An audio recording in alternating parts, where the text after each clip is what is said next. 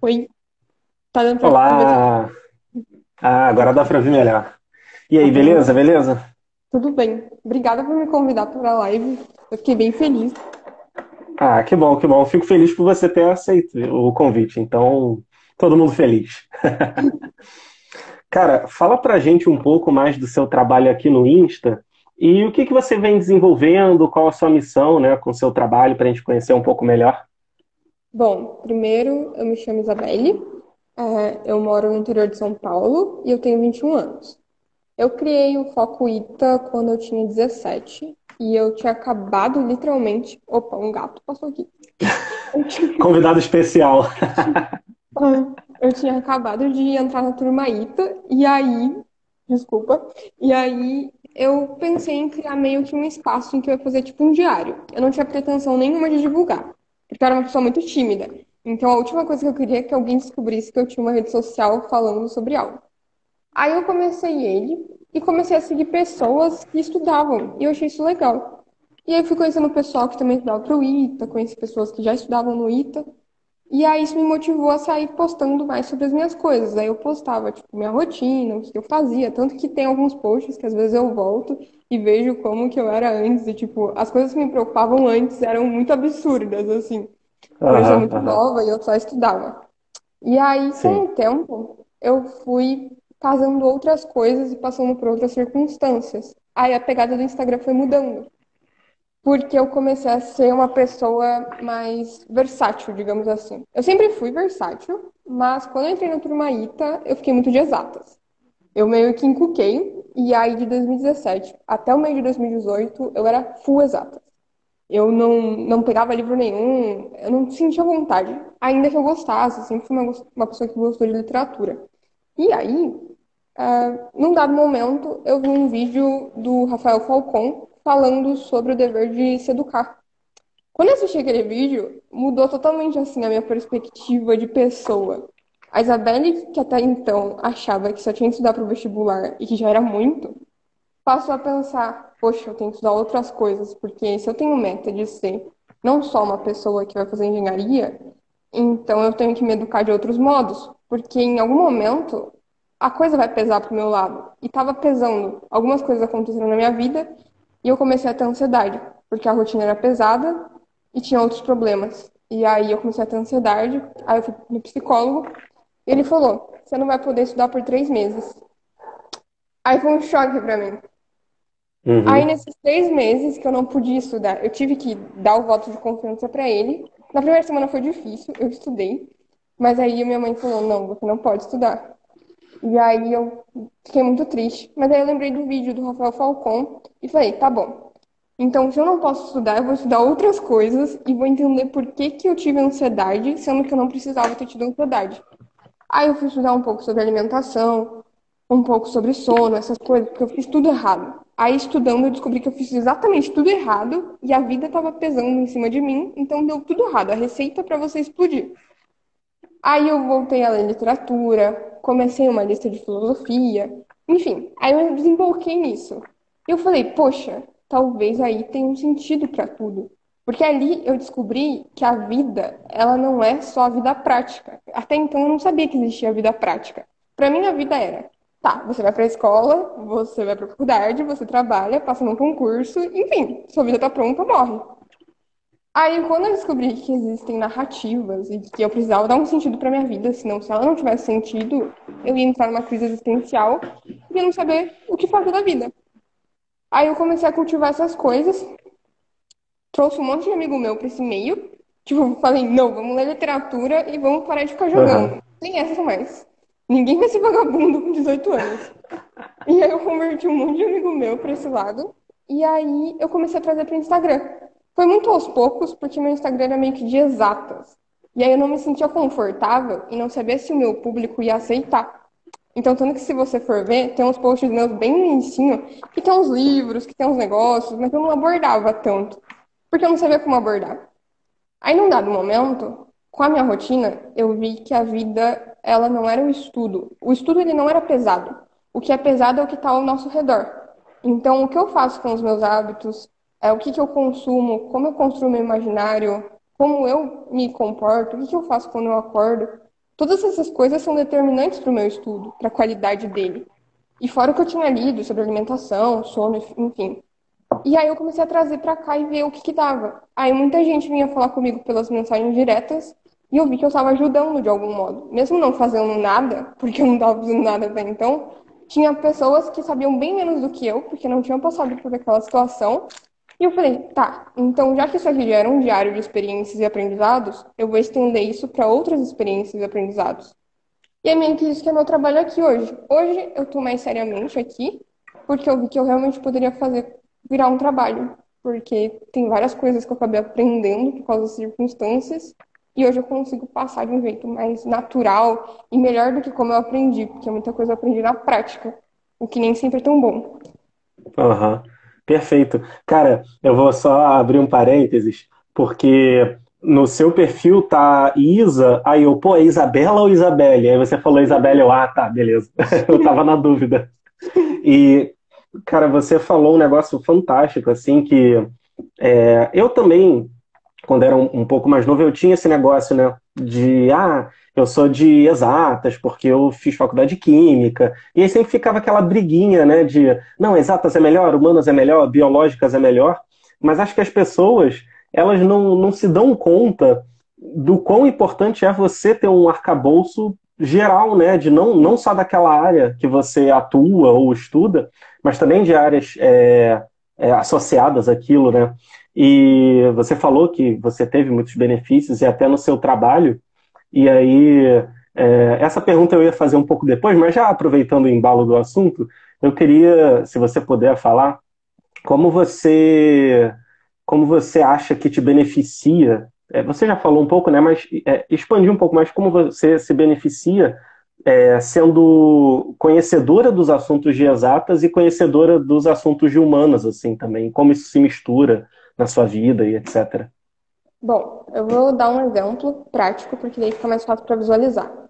Uhum. Eu sempre fui uma pessoa, desde criança, muito introspectiva então, eu tinha zero sociabilidade e para juntar eu era tímida. Então, eu tinha muito problema. Muito problema, assim. Eu não conseguiria estar aqui nessa live se eu continuasse sendo a pessoa que eu era. Porque eu ia estar me importando muito com o que eu tô falando e se eu tô gesticulando corretamente. E, meu Deus do céu, eu não sei nada, então eu não sou nada. Então, o que eu tô aqui falando? E aí, eu era essa pessoa, tanto que eu ficava, a gente até conversou, eu ficava em fóruns, enfim, eu era um rato de computador. E, num dado momento, eu percebi que isso era ruim para mim, porque eu tive em um dado momento que lidar com pessoas, e se eu não soubesse lidar com pessoas, eu ia me ferrar. E aí foi me assim na prática. E aí, quando eu percebi isso, eu vi que eu tinha que usar as coisas que eu aprendia e sabia, porque desde quando eu era adolescente eu gostava de psicologia. Eu até pretendi cursar, mas eu descobri que eu não queria cursar. Eu só era grande curiosa. E aí, uhum. eu tinha que usar o que eu sabia, interpretar, ler as pessoas, pro meu bem para eu conseguir lidar com as coisas e não ficar com medo de tudo que acontece no mundo, né? E ter medo de coisas que realmente fazem sentido ter medo. E aí eu percebi que quanto mais eu é, fiz essa interseção entre exatas e humanas, eu me tornei uma pessoa melhor. Porque as exatas, elas fazem com que eu tenha um raciocínio lógico muito bom, o que é ótimo, porque eu consigo concatenar as coisas de um modo melhor. Tem uma ordem, por exemplo, a matemática. A matemática tem uma ordem. Se você muda um fator, o seu produto vai estar mudando. Então você tem que ter um, um raciocínio limpo, você tem que saber como passar as coisas. E as humanas me ajudaram a ver a subjetividade da vida, a entender que você, Vitor, é você. Ainda que a gente seja igual, seja feito dos mesmos átomos e tudo mais, você tem as suas circunstâncias, eu tenho as minhas, e as minhas circunstâncias não são maiores que as suas, e nem menores, são circunstâncias. E aí eu aprendi a ser mais humana, tanto que eu falei numa live que eu fiz com um amigo do dono literário, que a gente, para mim, a gente na verdade não nasce com essa coisa de humanidade. A gente acaba se tornando. Porque eu vejo que eu era muito egoísta, naturalmente. Eu sempre estava pensando em sobreviver. Só que de um jeito muito errado. Eu pensava muito em mim. Em tudo. Só que não era uma coisa que eu pensava, poxa, eu não vou pensar no outro. Era natural. E aí, conforme eu fui me aproximando e vendo que eu não podia virar uma máquina, porque máquinas não vivem no mundo real, elas são só máquinas e ficam paradas, não interferem na vida, é, eu percebi que eu aprendi a sociabilizar com as pessoas e fazer amigos, fazer amigos verdadeiros, na verdade. E também consegui me expressar melhor e me encontrar assim no mundo. E não ser só uma pessoa que só estuda, sabe fazer problemas difíceis e tudo mais. Porque isso é fácil no fundo. Tanto que o Olavo fala um pouco sobre isso. Não existe poeta com oito anos, mas existem grandes gênios da matemática com oito anos. E quando eu escutei isso pela primeira vez, ainda que eu não sou nem parte de um gênio, eu falei, poxa, faz sentido. Você não vê ninguém com oito anos falando sobre a vida, porque a criança não tem imaginário suficiente. Mas qualquer um pode aprender exatas magnanimamente com qualquer idade. Tanto que eu aprendi isso quando eu fui estudar um pouco sobre cérebro. E eu fiquei meio triste porque eu não tinha aprendido nenhuma da, daquelas técnicas quando eu era criança. E eu tinha total capacidade porque eu era uma criança. E aí uhum. eu vi que eu tinha que entender mais da vida. Para também conseguir não estafar na minha matemática, na minha física, na minha química. Porque eu tinha que estudar com uma carga horária muito grande. E chega um momento que você não vê sentido mais em ver seno, cosseno, ver umas exceções em física, ver questões que quase ninguém sabe resolver e você tem que aprender a resolver. Porque esse é o vestibular que você escolheu. E aí eu consigo entender a minha circunstância. E também entender meus pais, entender meus amigos, meus familiares, entender várias coisas assim, quando eu notei que o conhecimento é um só. E aí isso fez sentido, a vida passou a fazer sentido, sabe? Eu parei de ser uma pessoa, digamos assim, mimada. Ainda que eu não tivesse sido mimada, ainda que as coisas tivessem sido difíceis, mas eu ainda tinha um pouquinho daquele negócio, tipo, não, é meu. Não, eu tenho que pensar em mim. E aí a vida passou a fazer sentido. Demorou para fazer sentido. Mas quando eu vi que fez, eu consegui ajudar pessoas que eu amava. Eu consegui ajudar pessoas que estavam piores que eu, mostrando, tipo, um lado gentil, mostrando um lado racional, mas ponderado um lado que consegue escutar o outro, mas consegue ser frio o suficiente para não deixar o outro totalmente intenso e irracional. Então, eu acho que é o equilíbrio. Eu acho que o equilíbrio Sim. da vida tá entre você saber um pouco desses mundos. Claro, eu não sou super, ultra, mega entendida de alimentação, mas eu tive que aprender um pouco para me beneficiar disso. E como eu estudava muito, e também por ser mulher, eu tive que entender o que me deixava com mais energia e o que me deixava com menos energia.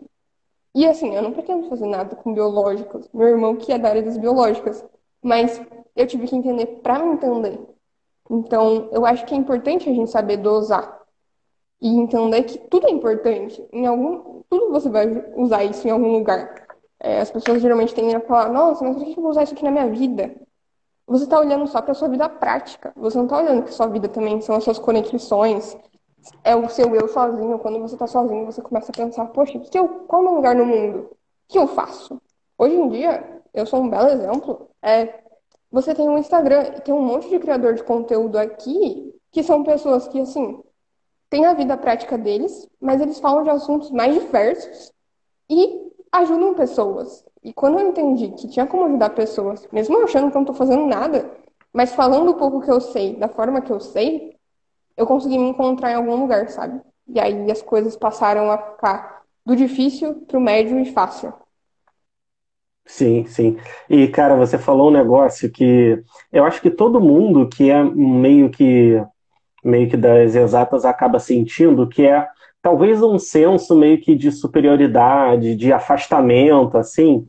E eu vejo, por exemplo, muita gente dessa carreira acadêmica, mestrado, doutorado, ou que fez engenharia, ou ciência da computação, que é muito assim, entre aspas, né, racional, não, é usa razão. Uhum. E aí, às vezes, se, se distancia das relações humanas e passa a ver as pessoas como máquinas também. E, e aí, se você vê as pessoas dessa forma, você acaba usando as pessoas como máquinas, né? Então você vê que a educação mais humana também, o conhecimento da história, da boa literatura, para você entender os modelos humanos, é, te deixa realmente uma pessoa melhor, né? Como você falou que aconteceu com você, e, cara, também aconteceu comigo, né? Eu gosto até de falar que, é, assim, até, sei lá, 2017, 2018, eu também era muito egoísta, muito assim. E quando eu fui me dando conta de, das minhas limitações, eu parei e pensei, cara, eu tenho que fazer alguma coisa com isso, né? E aí é, é o que você falou. E, e também uma coisa que eu queria acrescentar que você hoje sendo mais madura, você tendo mais noção dessas coisas, você também vai estar muito mais fortalecida se eventualmente vier uma daquelas críticas, sabe, ou uma, uma difamação eventualmente, né? Porque às vezes a pessoa está acostumada a todo mundo é, dar flores para ela, que quando vem a mínima crítica a pessoa desaba, né, cara? Sim, exatamente. E, e você acha. É uma construção, Sim. né? isso, a partir do momento que a gente se expõe, eu aprendi isso com o Ícaro. A gente tem que estar preparado para qualquer coisa que aparecer.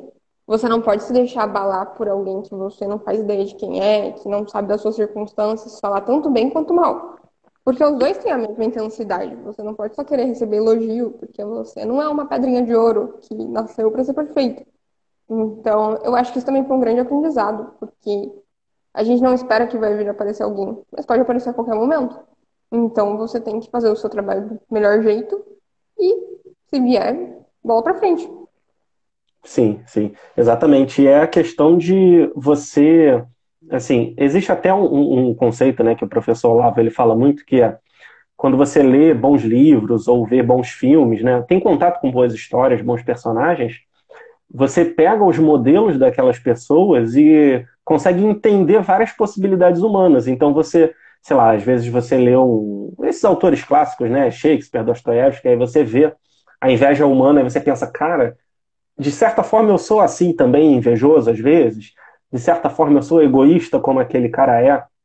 E você vai consolidando isso em você, né? Para não ser aquele cara é, meio esquisitão, o cara das exatas ali, que, que todo mundo acha meio estranho, né? Uhum. Isso aí eu, eu vejo que acontece. E deixa eu te perguntar, você falou que muita gente gostou dessa, dessa sua pegada um pouco mais de humanos, quando você começou a mudar, né? A sua o seu conteúdo, né, digamos assim. E eu queria saber se teve gente que se afastou de você por causa dessa mudança, algum inscrito antigo, ou amigo, ou não, de certa forma foi legal. Assim, eu acho que tem os dois lados. Amigo, ninguém, me, ninguém se afastou, porque de certo modo eu tinha convertido os meus amigos. Então eles gostaram, uhum. verdade. Porque daí eu podia trazer para cá mais coisas que a gente já tinha debatido, debatido, debatido, e eu trazia para cá. Mas eu acho, de certo modo, algumas pessoas não que não gostaram da abordagem ou do conteúdo, mas é um certo preconceito com ignorância, porque eu citava algumas pessoas, tipo o próprio Lavo, e aí a pessoa já vinha com sete pedras na mão, pá, terraplanista. E eu fico tipo. Uhum. Como uhum. você é terraplanista se eu estou estudando física o dia todo? Então, assim, é, eu acho que esse é o lado mais chato, mas eu consegui aprender a lidar porque é aquilo que acho que a gente não comentou, mas acho que é importante. Quando você começa a construir uma personalidade forte e começa a ter clareza dos seus valores, tá bom, o que, que eu sou? Por exemplo, algo que me fez refletir muito e ainda faz é o necrológio. Ele meio que me fez ver que eu não sabia o que eu queria ser, eu só sabia o que eu queria ter. E aí, quando eu vi que eu não sabia o que eu queria ser, eu falei: opa, tem algo muito errado aqui. Tá, então o que, que eu aprendi a minha vida toda, tá, eu aprendi errado. Então eu vou pensar o que, que eu quero ser. Aí eu fui pegar os modelos que eu conhecia e fui vendo, tipo, foi desde Santo Agostinho até, sei lá, Machado de Assis, para eu conseguir construir, tá, que Isabelle que eu quero me tornar. Aí eu me dei a métrica de 30 anos para conseguir várias coisas. Algumas são difíceis, outras são fáceis e outras são quase impossíveis. Mas eu comecei essa caminhada no momento que eu me, me assim, propus a ser uma pessoa melhor. Independente se está chovendo, se está frio, se está isso, se está aquilo. Tiveram pessoas que viveram em tempos muito piores que o meu e fizeram mil coisas melhores que eu fiz. Eu só tenho que estudar, ganhar um dinheiro e ajudar as pessoas que eu moro. Eu só tenho que fazer isso. Então, assim, eu não tenho obrigações importantes, eu não vou virar um santo. Eu, no máximo, tenho que ser uma pessoa boa. Assim, o mínimo que eu tenho que ser é uma pessoa boa. E aí eu fui entendendo essas coisas, fui entendendo de virtude, enfim quais hábitos que eu tinha que cultivar, o que, que eu tinha que me afastar e coisas assim. E aí eu percebi que eu ia ter uma grande caminhada. Não era só a caminhada estudando para o ITA que ia ser árdua. A mais difícil ia ser essa construção de pessoa, porque você não muda da noite para o dia. Fora que você tem influências, você tem seu próprio psicológico, sei lá, baseado no que você viu, no que você viveu. Você carrega algumas mochilas. Então, eu acho que é ter segurança e clareza dos seus valores que faz com que possa aparecer qualquer pessoa na sua frente falando, ah, você é isso ou aquilo, que você se mantém racional e olha para aquela situação, tá, essa pessoa não me conhece, ela não sabe do que eu tô falando, eu que tenho que ter pena dela, e não o contrário. Então eu acho que é, é, mais por aí, e o que eu não aprendi sendo só de exatas, porque geralmente quando você só estuda exatas, você só, só, estuda exatas, sabe resolver qualquer tipo de problema, sabe fazer qualquer conta. Mas agora alguém chega para você e fala, Você precisa ajudar uma pessoa que está sofrendo porque alguém morreu. Luto de pai e mãe. Como que você conversa com essa pessoa?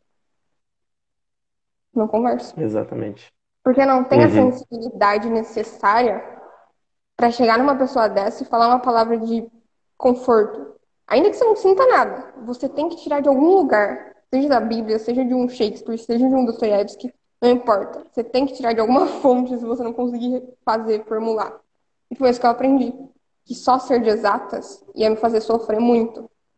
Porque eu ia me enganar, eu ia achar, colocar todas as minhas perspectivas nas exatas, só que o próprio Olavo fala também que nas exa as exatas são super importantes, elas funcionam no nosso mundo, a gente entende mais das coisas materiais e tudo mais.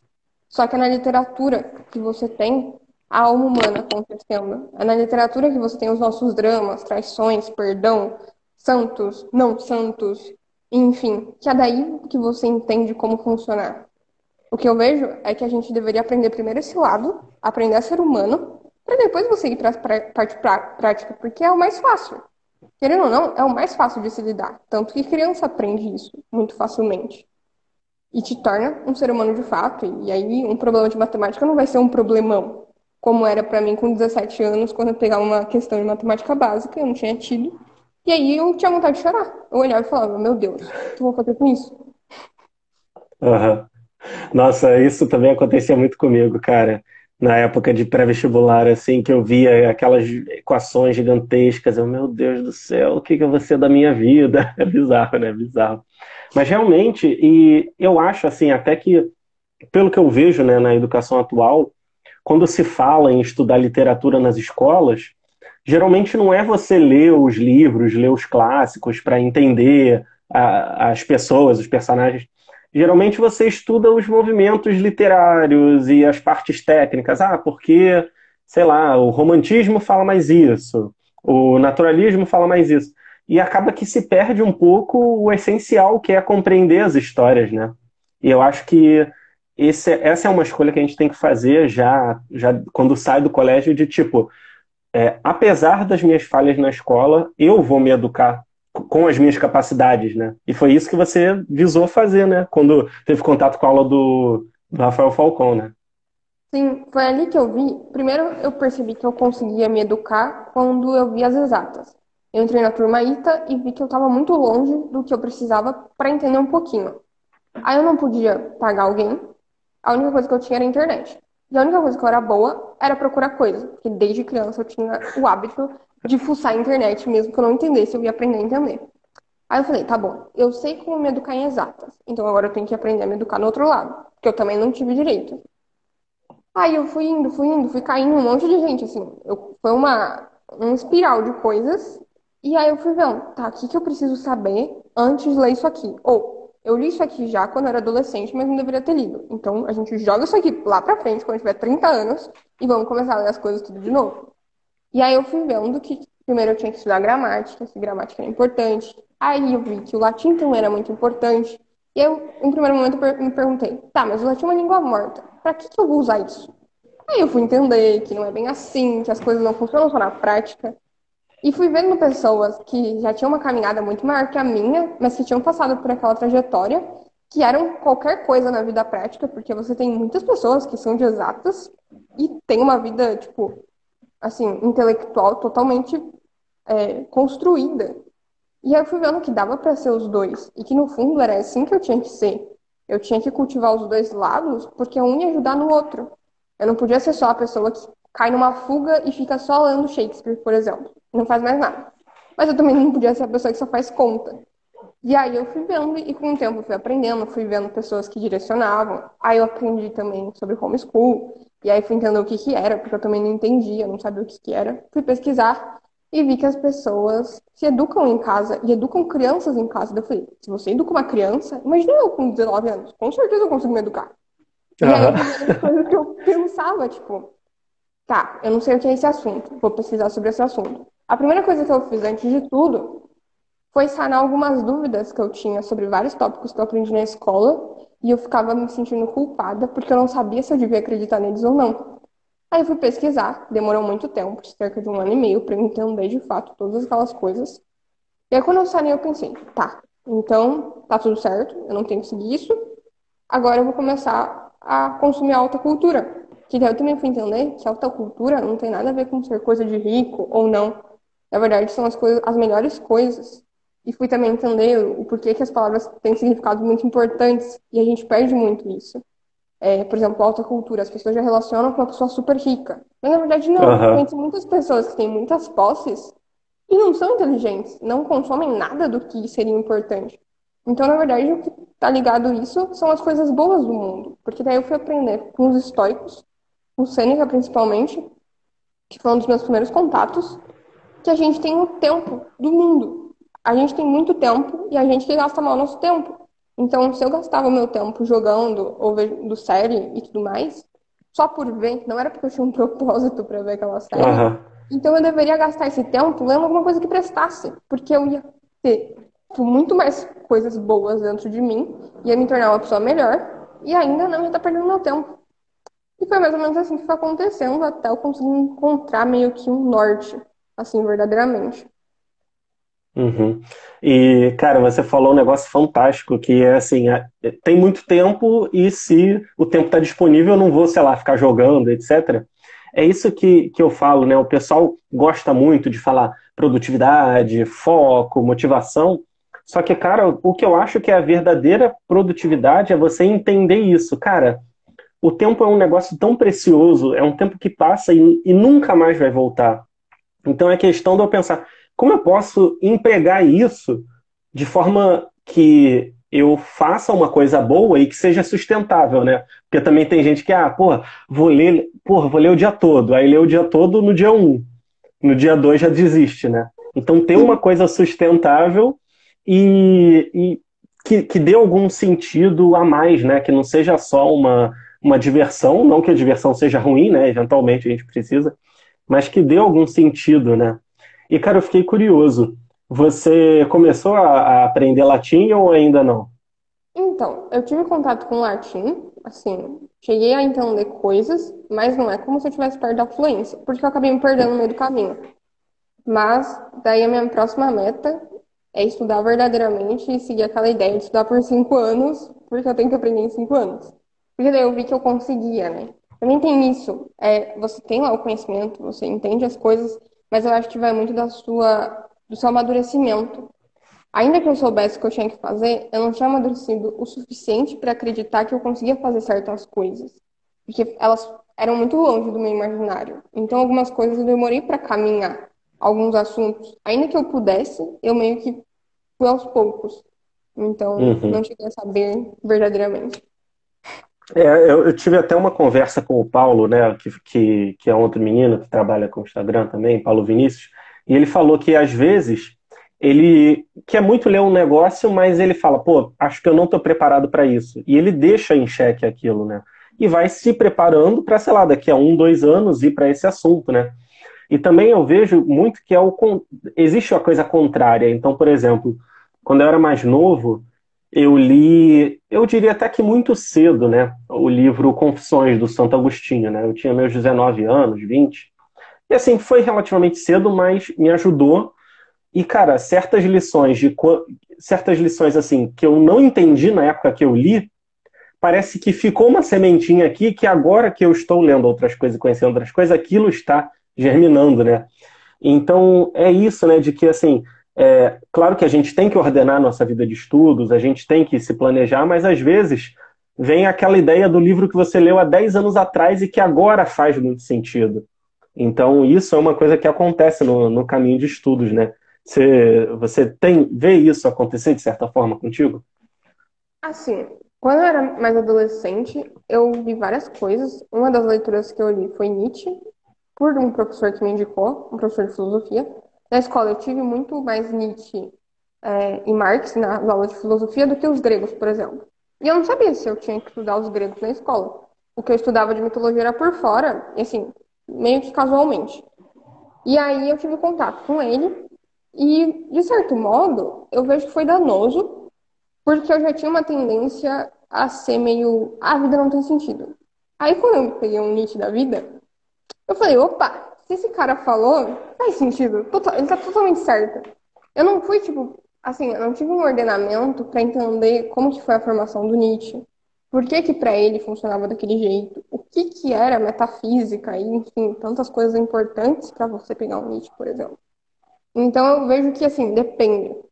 Eu acho que tá ok você pegar coisas, mas não pegue nada do século XX sem ter um ordenamento. Século XX é proibido. Século XX é proibido. Para trás, talvez. Sim. Assim, para trás, ok. Hum, acho que não tem tanto problema, porque você vai meio que apanhar. Por exemplo, Santo Agostinho, você, você meio que apanha, aí você, tem, você é obrigado a pesquisar. Mas o Nietzsche, por exemplo, você não necessariamente apanha, você só engole as coisas que ele fala e você acha que tá certo. E não vai pesquisar, é. não vai saber a vida do cara.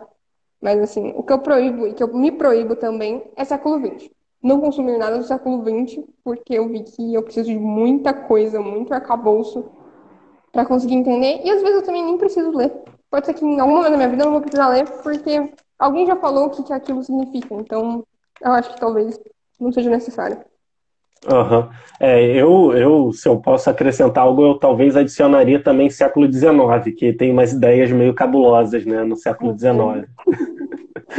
e eu você falou... Eu fecharia ah. no século, sei lá, 13, 12. Para ali. Uhum.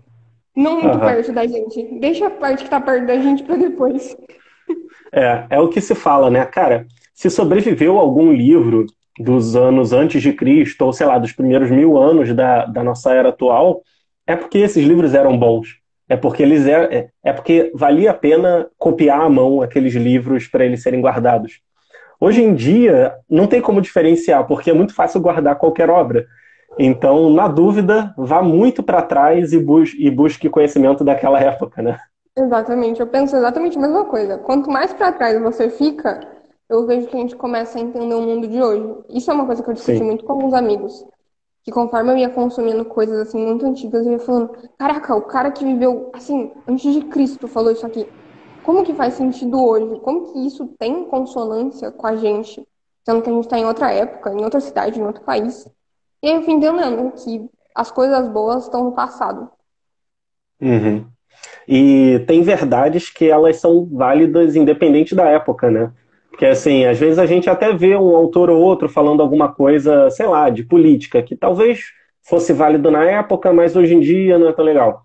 Mas, sei lá, quando você vê alguns ensinamentos, sei lá, do Santo Agostinho sobre, sobre moral, por exemplo, né? E sobre o modo de vida, e você vê, cara, é exatamente isso. E você vê, por exemplo, ele falando que ele se lembra desde pequenininho que ele queria o mal das pessoas e ele se dá conta de que ele era mal e não sabia. E você vê, cara, é isso, né? Igual que a gente falou, a gente, a gente tinha muitos defeitos, só que como não, é, não eram defeitos muito chamativos, acabava que passava despercebido, e depois a gente percebe isso. Então, assim, é, as pessoas têm preconceito contra os autores antigos, mas, cara, a quantidade de sabedoria que tem no, nos livros de Platão, de Aristóteles, Santo Agostinho, enfim, e tantos outros, né, cara, é, é uma riqueza muito grande, é muito grande para a gente deixar de lado, né, só porque, ah, sei lá, eu sou de exatas e eu vou estudar só os números e etc, né. Uma coisa que me fez abrir os olhos também, que agora você falando deu um insight, é que quando eu comecei a estudar, eu notei, eu fui ler sobre a paideia, que era a educação grega. E aí, quando eu vi que os caras, assim, os normais, não eram nem os super ultra mega ricos, eles tinham que treinar o físico, treinar o espírito e treinar a mente. Aí eu falei, não estou fazendo nenhum dos três, estou fazendo meia boca cada um. Aí eu pensei, cara, se os caras não tinham academia, eles não tinham vídeo no YouTube para fazer um, uma mini flexão, não tinha um vídeo no YouTube para aprender a resolver qualquer problema que fosse. Não tinha, sei lá, é, algum vídeo falando sobre religião no YouTube também. Como é que eles aprendiam tudo? Como é que eles aprendiam retórica? Como é que eles aprendiam poética? Sabe? Como que eles aprendiam lógica? E eu aqui com tudo, podendo, meu, conseguir PDF de tudo que existe no mundo e mais um pouco. Não consigo aprender isso, não consigo dominar meu tempo suficiente aprender o mínimo, não é nem para ser que nem eles, é para aprender o mínimozinho para não ser tão burra. Aí ali uhum. o meu negócio abriu. Aí depois eu fui conhecer a educação liberal, que abriu mais ainda. Daí eu falei, tá, na Idade Média os caras conseguiam fazer isso. Porque na escola eu aprendi que a Idade Média tinha sido um período horrível e obscuro. Aí depois eu fui aprender que não. Muito pelo contrário. Sim. Aí a minha concepção de educação mudou muito. Eu já tinha um pouco de raiva, porque quando eu saí da escola, eu descobri que eu não aprendi um monte de coisa na escola de matemática, nem de física, nem de química. E aí eu tinha um pouco de raiva disso. Aí quando eu descobri que eu não aprendi nada certo, na verdade, eu fiquei com mais raiva. Daí eu fui pensar, tá, então o que é educação? Aí eu aprendi que o que eu tive na escola era ensino e não educação. Porque educação só é possível quando você tá perto da pessoa. Por isso que na Grécia você tinha os mentores. Você tinha um cara super foda que o, sei lá, o rei contratava para acompanhar aquela criança até a fase adulta, para ela ser um, um, rei, ser, sei lá, um imperador, qualquer coisa que fosse importante e as pessoas dependessem dela. E aí, quando eu fui entender isso, aí meu cérebro ele começou a dar uma bugada e eu comecei a ficar tipo, meu Deus do céu, eu tenho 18 anos e eu não cheguei nem 1% do que eu deveria chegar. Aí uhum. eu fui pensar assim, tá, o que, que eu tenho que fazer? Aí eu comecei a estudar gramática, comecei a ler poema de um jeito assim. Uma coisa que eu não, não tinha noção é que os poemas deveriam ser usados pra gente memorizar. Tipo, na infância a gente deveria fazer isso, porque daí quando você chega no ensino médio, você não sofre para decorar uma fórmula de matemática. Sua mente já tá treinada, sua memória já tá treinada. Você já tem aquela, aquela, aquele ímpeto para olhar uma coisa e falar, tá, eu sei memorizar isso aqui, é só fazer isso, isso, aquilo, relacionar com o espaço, coloco na minha mente, tá tudo certo. Mas eu percebi que hoje em dia não. Hoje em dia eu mesma tinha muita dificuldade porque há muita distração, você tem muito ruído. É, tanto que eu falei numa live que eu fiz com um professor meu, que a primeira vez que eu consegui escutar o silêncio foi uma sensação diferente, que eu não sei nem colocar em palavras. E foi um dia quando eu acordei, e aí eu fui na minha janela e só fiquei escutando os barulhos tipo, da natureza, sem fazer nada. Comecei, tipo, o sol tava começando a nascer. E comecei a escutar e vi que, tipo, a turbulência tava dentro de mim. É, toda essa coisa da vontade que tem que ser educada, eu que tinha que fazer. A disciplina não era só nos estudos, não era só a disciplina em saber, sei lá, lavar roupa, cuidar de uma casa. Isso é o mínimo que todo mundo tinha que saber. Eu tinha que aprender a controlar todos os meus desejos, as minhas vontades, para daí começar a viver verdadeiramente, começar a ser uma pessoa e não ser um animal, porque só animais vivem, tipo, eu tenho vários bichinhos e eu comecei a observar eles. Eles vivem de acordo com os instintos. Tá com fome, vai comer. Tá com sede, vai beber água. Tá com sono, dorme. Então, se eu vivesse assim, eu não ia estar tá vivendo, eu ia estar tá sobrevivendo. E aí foram uhum. essas coisas que foram me dando, tipo, vários insights e pensando, tá, a gente tem que entrar num curso e se eu quero ser uma pessoa melhor, eu vou ter que fechar algumas portas, porque se eu escolho uma coisa, eu obrigatoriamente não estou escolhendo outra. E aí meio que eu acabei mudando os meus interesses assim gerais. Eu uma coisa que eu fiz quando eu comecei a estudar pro ITA foi uma promessa para mim mesma que eu não ia mais jogar. Aí eu apaguei todos os jogos que eu tinha, me desvencilei de tudo, tudo, literalmente tudo, porque era o meu vício, meu vício assim da vida era eram os jogos. E uhum. quando eu dominei esse, esse vício, eu falei, caralho, tipo, eu consigo dominar isso. Aí foi ali que eu vi que, tipo, o negócio é muito mais embaixo. E é muito mais fácil você se controlar. Só que você tem que ser uma pessoa séria. Você não pode falar, vou fazer isso na segunda. Não, vou fazer isso agora. Vou apagar agora e vou começar a tocar minha vida. Só que quantas pessoas estão falando isso? Quase ninguém. É. E eu não sei porquê. E a gente vê, cara, muita gente mais velha do que a gente, com 30, 35 anos. Ah, eu sou gamer, e, pô, sei lá, fica jogando várias horas ao dia e você às vezes tenta ter até um assunto assim que vá além, né, disso, e a pessoa não fica ali. E aí, cara, eu acho que assim, o maior, a maior motivação é, de você querer uma vida de estudos, uma vida intelectual, uma vida de conhecimento, né, e de melhora, é você ver essas pessoas e falar, cara, não quero ser uma pessoa assim, né? E é engraçado porque eu também, eu, eu também sou meio viciadinho em jogo, né? Inclusive, eu estava tentando achar o meu 3DS para mostrar agora aqui, mas não deixa para lá. E, cara, eu, eu me peguei vendo isso. Eu, cara, eu jogo duas, três, quatro horas por dia e vejo anime, sei lá o que. Caramba, e, e, eu tô vendo minha vida passar, e há quantos anos eu tô tentando aprender francês e não tô conseguindo, sabe? E aí você você vê, é, é, como já dizia o grande poeta Chorão, né? Cada escolha é uma renúncia, isso é a vida, né?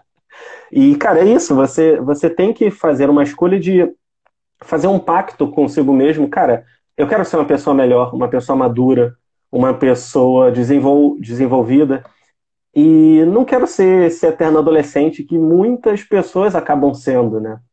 E que as pessoas acabam se, se definhando nesse caminho, né? Esse negócio do adolescente é muito interessante, porque assim, eu comecei a perceber que o tempo que eu ficava tipo no computador era literalmente uma fuga. Na época eu já sabia que era uma fuga, porque muitas coisas aconteciam ao meu redor e eu não sabia o que fazer. Então, era uma fuga consciente, mas depois eu comecei a analisar como uma fuga diferente também. É, é, ia ser muito difícil encarar a vida, encarar que aquilo ali estava acontecendo comigo. Por que, que eu vou encarar isso, sabe? Tudo bem se todo mundo aceita que eu seja a pessoa que fica jogando no computador, que é tímida, enfim, que fica no canto assim. Se todo mundo tá aceitando, beleza. Só que daí, depois que eu fiquei mais velha, eu percebi que isso é muito danoso. Porque não é só isso. Isso é só uma consequência, é só a parte aparente. Só que dentro de você, você está tudo perdido. Você não sabe o que você quer fazer. Aí você opta por uma coisa difícil. Eu escolhi o ITA, por exemplo. Aí vai vir um monte de gente, tipo, e veio realmente. E no início era muito difícil porque eu não sabia lidar. Toda vez que eu falava, a pessoa perguntava, ah, pra que você está estudando? Aí eu falava, ah, pro ITA, enfim, aeronáutica. Aí a pessoa vinha, nossa, mas é difícil, né? E essa expressão do é difícil, né? Eu não era uma pessoa boa. Assim, eu fui boa na escola. E depois eu vi que eu não era nem boa na escola. A escola que não tinha um parâmetro bom. E aí eu, eu me sentia mal. E cada vez que eu escutava se é difícil, né? Eu me desmotivava. Eu falava, puta. Vou ter que escolher uma coisa fácil. Mas eu não sei o que eu quero fazer, porque essa é a única coisa que aparentemente eu quero agora. E aí eu acho que isso também te fortalece quando você sai desse, dessa fuga virtual. Que nem eu falei hoje, inclusive, nos meus stories. É uma fuga virtual. Não, você não tá jogando aquele jogo porque você gosta da narrativa, porque você gosta dos gráficos. Poxa, eu vou jogar aqui duas horinhas. Que nem o Ícaro fala. Duas horas de tudo que você tem como vício por dia não faz mal. Agora, dez horas fazem. Porque, tipo, você tem 20 anos na cara e você não tá tentando se sustentar. Sabe? Você não precisa necessariamente fazer uma faculdade, mas você tem que tentar se sustentar. E hoje é a melhor época do mundo pra gente conseguir um emprego, conseguir um trabalho. Por exemplo, isso aqui que a gente tá fazendo é o melhor meio, digamos assim, é o mais fácil. Só que não é fácil, digamos assim, é fácil de acessibilidade, mas você tem que estar muito preparado. Eu vejo que assim, Sim. é fácil entre aspas.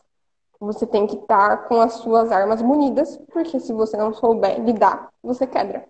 Então aí pode Sim. ser mais fácil você procurar um emprego formal, porque você é anônimo, você tem seu conforto, estabilidade e tudo mais. Mas, no geral, eu vejo que é muito fácil. Você sabe uma habilidade, que nem o Olavo fala, né? Que a gente tem que criar habilidades. O Google também fala das habilidades para conseguir servir o outro. Tá, eu passei por várias situações durante a vida de vestibulando, tive ansiedade, enfim, tive um caso depressivo, passei uns perrengues fodidos, aprendi algo com isso porque fui estudar para ver por que, que eu estava passando por aquilo. Se eu não tinha motivo, não tinha caso na família, consegui me dominar, consegui meio que travar essa situação. Eu não fiquei caída por muito tempo, porque eu não podia. Também tem esse lado. Não é porque eu não queria. Por mim, eu teria ficado na cama para sempre, chorando para sempre. Só que em algum momento a circunstância bateu na minha porta e tinha uma pessoa pior do que eu que eu me importava, que eu tinha que levantar e ajudar aquela pessoa. Então tenho isso também. Por isso que eu falo muito sobre responsabilidade. Responsabilidade não é pagar boleto. Responsabilidade é você estar presente na sua realidade e saber enxergar que nem sempre você vai poder ser o bebê chorando para todo mundo acudir. Às vezes você vai ter que virar pai e mãe e ajudar uma outra pessoa necessitada. Então, é mais ou menos isso que eu tento passar por aqui. Obviamente de um jeito mais fácil e homeopaticamente, porque quando você fala muito da realidade, pode ser muito duro. É, não é tão simples você falar como a vida funciona. Porque a vida não é bonita a, a, bonita no jeito que a gente tende, né? Achar que tem unicórnios, uhum. que tem músicas fofinhas, que a cor é linda. Não. É uma tempestade enorme no meio do mar em que você tem uma baleia azul te perseguindo. E você tem que articular. Você tem que articular e continuar vivendo, porque o mito lá do Cronos, que come seus próprios filhos. Cronos está comendo a gente a todo momento. E o que está fazendo com o seu tempo? Você vai deixar ser comido para sempre? Você vai chegar lá, tipo, na época que você vai morrer, no seu túmulo. E a vida que não foi, que podia ser e não foi, não. Você tem que fazer alguma coisa. E assim, eu lembro muito do Chester nesse ponto. Que o negócio, o lance da vida é a pessoa comum, com a sua família comum, com o seu meio comum. Não é para você querer fama, ser uma pessoa que todo mundo tá notando e que os holofotes estão ligados. Se isso fosse parâmetro para ter uma vida de sucesso, Não teria tantas pessoas famosas com muita depressão, ansiedade e não querendo aparecer. O que uhum. faz sentido é a gente meio que articular a nossa realidade. Ajudar os nossos amigos, enfim, criar amigos, ajudar a sua família. E mais ou menos isso que faz sentido para mim hoje. Sim, sim, perfeito. E me lembrou até uma cena é, do livro do Senhor dos Anéis, né, e do filme também, que o Sam fala para o Frodo, né? Ele, nossa, a gente vê as histórias dos guerreiros que sofrem males e, e os companheiros morrem e eles têm é, traumas muito fortes, mas mesmo assim eles lutam para o bem e eles dizem que valeu a pena aquela aventura. E ele diz, né? Agora eu vejo que apesar das tristezas, das mortes e da responsabilidade, do sofrimento, existe existe uma coisa boa que vale a pena lutar, né? Existe uma coisa no mundo pela qual vale a pena lutar. E é exatamente isso, né? E na verdade essa educação, né, que a gente fala de focar também na moral e focar na, nos assuntos humanos e focar na literatura e focar nas exatas é uma forma disso e é uma forma de amadurecimento, né? Que, que inclusive o que você falou, né? Sete artes liberais. Quando a gente fala de sete artes liberais, a gente ah, pensa, ah, é liberalismo, está falando de política, mas é, é, liberal no sentido de libertar da ignorância, de, de te fazer olhar para o mundo como ele é, né? E não com, com as, os nossos defeitos e as nossas imperfeições, né? E, e realmente é, adquirir maturidade e encarar o mundo, né? Sim, exatamente. Quando eu conheci as artes liberais, foi quando eu vi que, assim, e isso é só o basiquinho. Quando eu parei para pensar que esse é o basiquinho, é o nível 1 do conhecimento, eu falei, poxa, então qual que é a minha expectativa de vida para eu conseguir uhum. dominar o mínimo possível? E eu acho que uhum. é, é, no fundo, isso que importa, sabe? Eu tive vários amigos que também, alguns nunca tinham gostado de ler nem nada do gênero e começaram a ler porque eu indiquei. E eu vi que eles mudaram, tipo, eles mesmos me falaram, nossa, eu comecei a me sentir menos ansioso, eu comecei a me sentir. Sabe quando você, você começa a ficar assim, porque você está no cursinho e aí você não é nada, você está entre o que você já não é e o que você ainda não se tornou, e a vida não anda, parece que a vida não tem significado porque você está pautando a sua vida no vestibular. Uma coisa que não é um fim em si mesmo, você está colocando como um fim em si mesmo. Você está achando que vai morrer ano que vem. Então, se você vai morrer ano que vem, então não faz mais nada. Então vai jogar o dia inteiro mesmo. Eu faria isso. Eu faria jogando o dia inteiro. Já que eu vou morrer ano que vem? Mas se você não vai morrer ano que vem, você não, não tá na sua agenda que você vai morrer ano que vem, começa hoje. Para de dar desculpa e falar, ai, eu vivo pro estudo. Não vive pro estudo, porque ninguém estuda exatas o dia todo. É mentira. É você se enganar e falar, nossa, eu estudo. Por isso que as pessoas não têm constância. Eu descobri por que, que eu não tinha constância. Porque eu dava desculpa, aí eu não podia varrer um chão, porque, nossa, eu tô estudando. Eu não sabia que, tipo, Posso varrer um chão? O chão não vai atrapalhar meu estudo. Sabe? E na verdade ajuda. É o que o Ítalo fala do descanso. Meu, sensacional quando ele fala do descanso. Quando eu ouvi a primeira vez, eu falei, é isso aí, faz total sentido. Eu que sou medíocre. Ele fala que descanso é mudar de atividade. Ou seja, não é para você dormir, porque descanso, como a gente entende, é no sono. Então você que durma 8 horas, se você precisa de 8 horas. Mas não é para você dormir no meio do dia, não é para você ficar vendo Netflix como se fosse um descanso mental, porque não é. Seu cérebro tá ativo ali. Muito pelo contrário, ele tá muito ativo. Você tá mostrando, mandando muitos sinais para ele e ele tá estressando mais ainda. Então, se você, sei lá, tá estudando matemática a manhã inteira, aí tem a parada lá de almoço, pega um livro para ler. Não tem essa de, ah, eu não tenho tempo. Todo mundo tem tempo. Como que as pessoas liam antigamente? Tipo, e trabalhavam, trabalhavam, trabalhavam, trabalharam, e não era só a classe alta que lia. Muito pelo contrário. Tem um livro que eu tenho, que é o Como Viver com 24 Horas, que é um tratado de 1910, e o cara começa a falar, tipo, ele começa a dar dicas, que funcionam totalmente no hoje, e ele diz assim, se você tem que trabalhar, ir para lá e para cá, e não tem tempo para ler, leva um jornal com você, no seu bolso. Tira ele do uhum. bolso, lê enquanto está no transporte, enquanto você está no sua pausa, enfim. São aqueles cinco minutinhos, dando, sei lá, um Shakespeare, que vai fazer diferença na sua vida. E não 60 Sim. horas usando Shakespeare.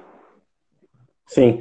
E hoje em dia é até um pouco mais fácil, porque tem videoaula, tem curso do Padre Paulo Ricardo, aula do COF que você pode Sim. ouvir, tem podcast como o podcast do Vitor, né? Que dá para ouvir. Uhum. E é muito mais fácil de você.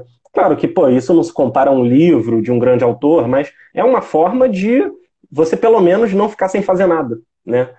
Para buscar a vida de estudo, né?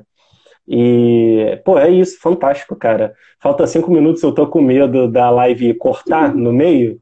Então, eu queria pedir se você pode passar. Claro que a gente já passou né, muitas lições, mas se você podia passar uma última mensagem aí para o pessoal que está ouvindo e que vai ouvir depois, né, no YouTube e nas plataformas, para eles ficarem aí atentos.